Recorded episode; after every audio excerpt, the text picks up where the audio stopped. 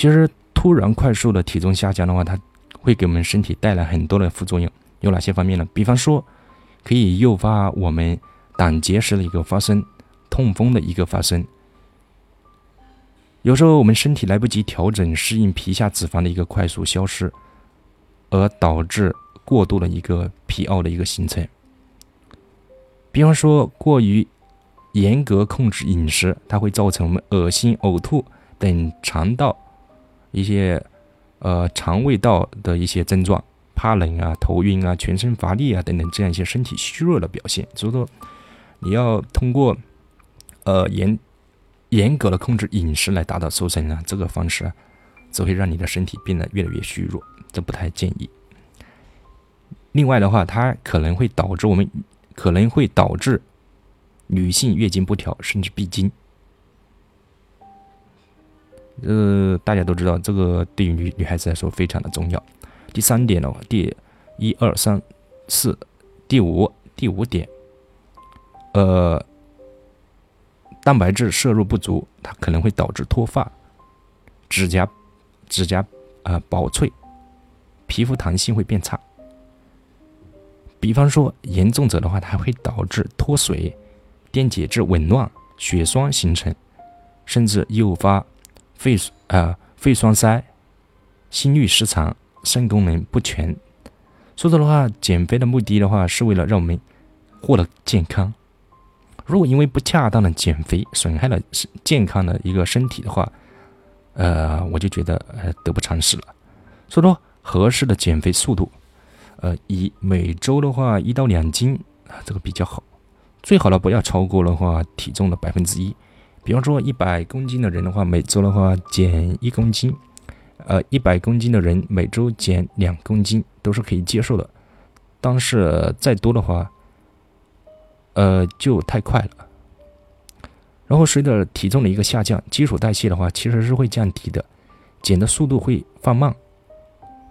这这一点的话，后续的话会提到。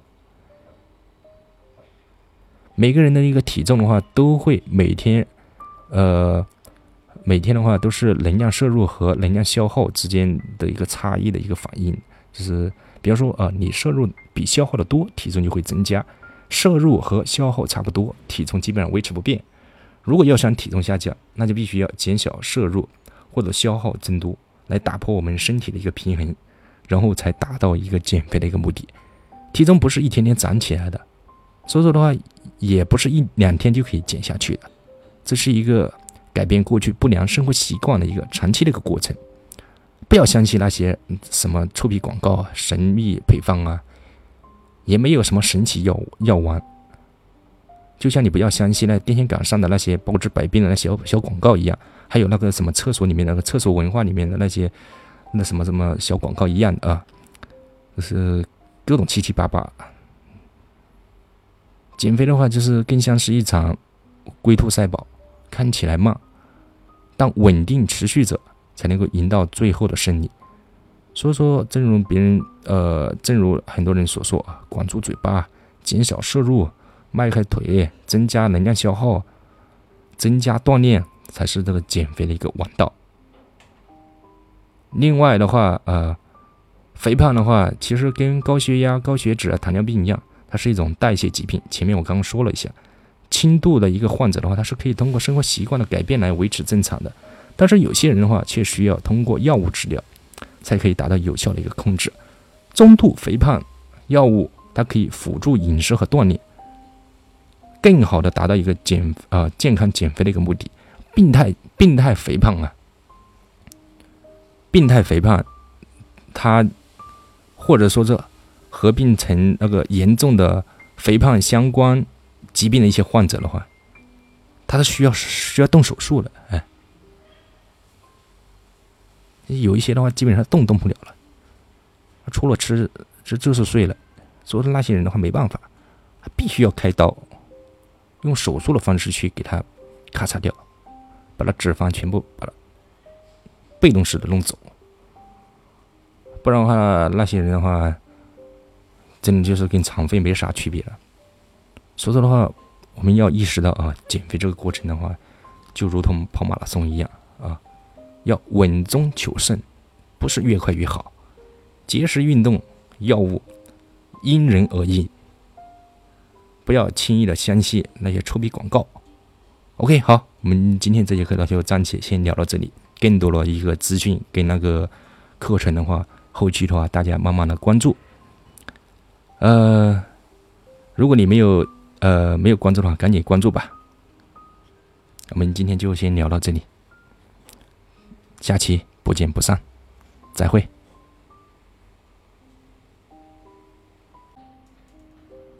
OK，好，欢迎各位同学继续来到我的瘦身减肥课堂上面来，我是健康讲师微微。今天我们来聊一下，呃，减肥过程当中必须遵循的一些基本原则。呃，一聊到我们健康减肥的一个原则的话，可能就有同学的话就是啊，就是抑制不住了，就要问老师了，说呃，老师啊，我们是快速减肥好了，还是稳定持续减肥好了？减肥。最重要的是什么呢？节食、运动，还是药物？这不，呃，前几天的话就有个学员的话，就是 不知道从网上哪个地方啊弄来一则减肥广告，就问我，说：“老师啊，你看一下这个靠谱吗？”我一看一下，我去，非常经典。当然是某个产品，我就不说了。三个月让你减九十斤。哦，且不说它的产品是否有哦这样的一个神效，换个角度说，九十天减九十斤，真的好吗？你敢吗？三个月让你减九十斤，估计的话我也快失业了。哼，这样的广告的话确实太多了。其实，它就是利用大家想快速减肥的这样一种心理，吸引你的一个眼球。其实目的就有一个，让你掏钱买他的产品呗。呃，买产品都算了啊，你的产品的话，要是的话没问题还可以，要是出问题了，真的就把我们的身体都吃坏了。所以说，大家对于这种那个减肥广告啊、减肥药啊这种一种各方面的一个呃饮食啊，一定要慎重啊，毕竟是吃进去的东西。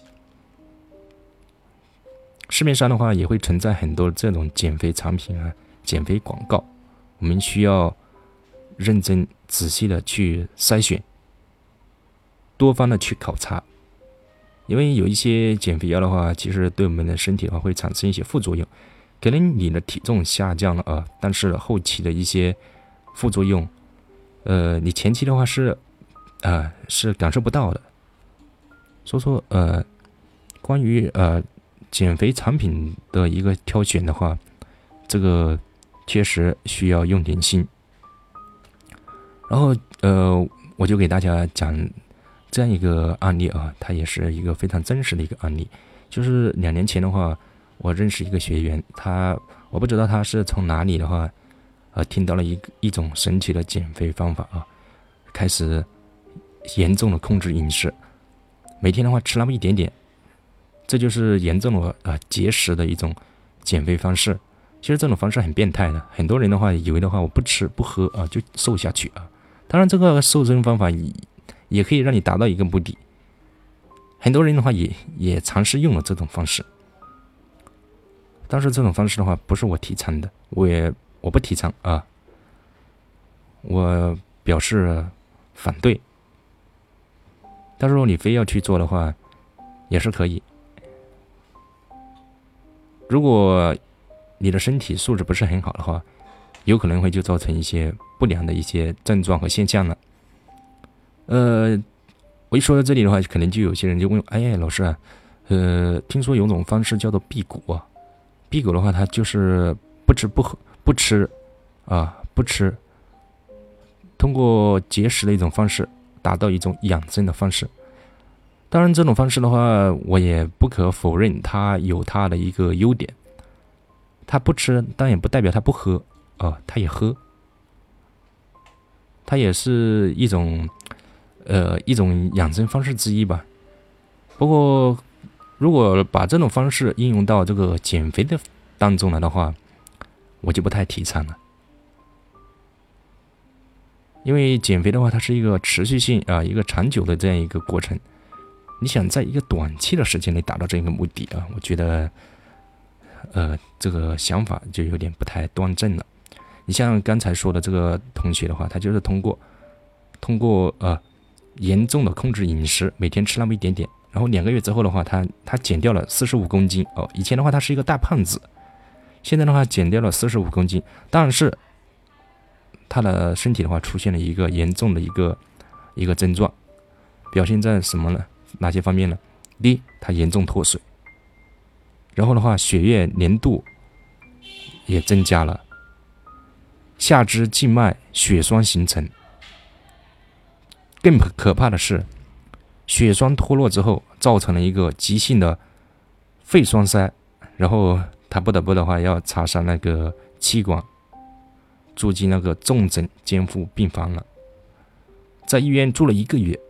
可以说是的话，在鬼门关前走了一回啊。这个经历也算是这个减肥的过程也算是坎坷，差点把命都搭上了，不容易啊。这就是一个方式方法的一个选择了。因为那个严重控制饮食啊，不是适合每一个人啊，你每个人的体质不一样，尤其像很多的胖子。身体素质本来就不是很好，你这么一折腾的话，那不把自己的话，这不是折腾自己吗？两个月迅速减肥，其实让他并没有学到任何有用的一个健康饮食和生活的一个方法。出院之后的话，那个学员的话，他其实恢复了以前的一个饮食习惯和生活方式。如今的话，两年过去了，两年又过去了，他他减掉的那四十五公斤的话，基本上全部长回来了。甚至的话，现在的话，还长得更胖，所以说的话，呃，他这种啊，他这种减肥方式啊，就不太科学了。后面的话，我不知道他从哪里搞到我的联系方式啊，就过来咨询我了。其实我就，我就我一听到他那样子减肥的话，我就表示很吃惊啊，怎么可能那样子减肥呢？尤其像他是一个大胖子的情况下去那样子减肥，那不折腾自己吗？呃，有减肥啊，有时候。不能说单单的把它当成一个减肥而减肥了，减不好的话，把自己命都减了，很危险的啊！就是，一定要有一个好的指导。如果自己不会的话，那你就是找专人去咨询，哪怕，呃，哪怕的话花点费用，那也是值得的。毕竟人家也是提供价值服务嘛。你不懂你就去问人家，都说可以的啊。少走很多弯路，少折腾很多。你把这些有限的时间，花在有价值的事上，那才是，那那才是干正事了。不然的话，就是瞎折腾，整把自己整整的那么折腾，没意义，还让还让自己的家人啊还担心啊，那就不对了啊。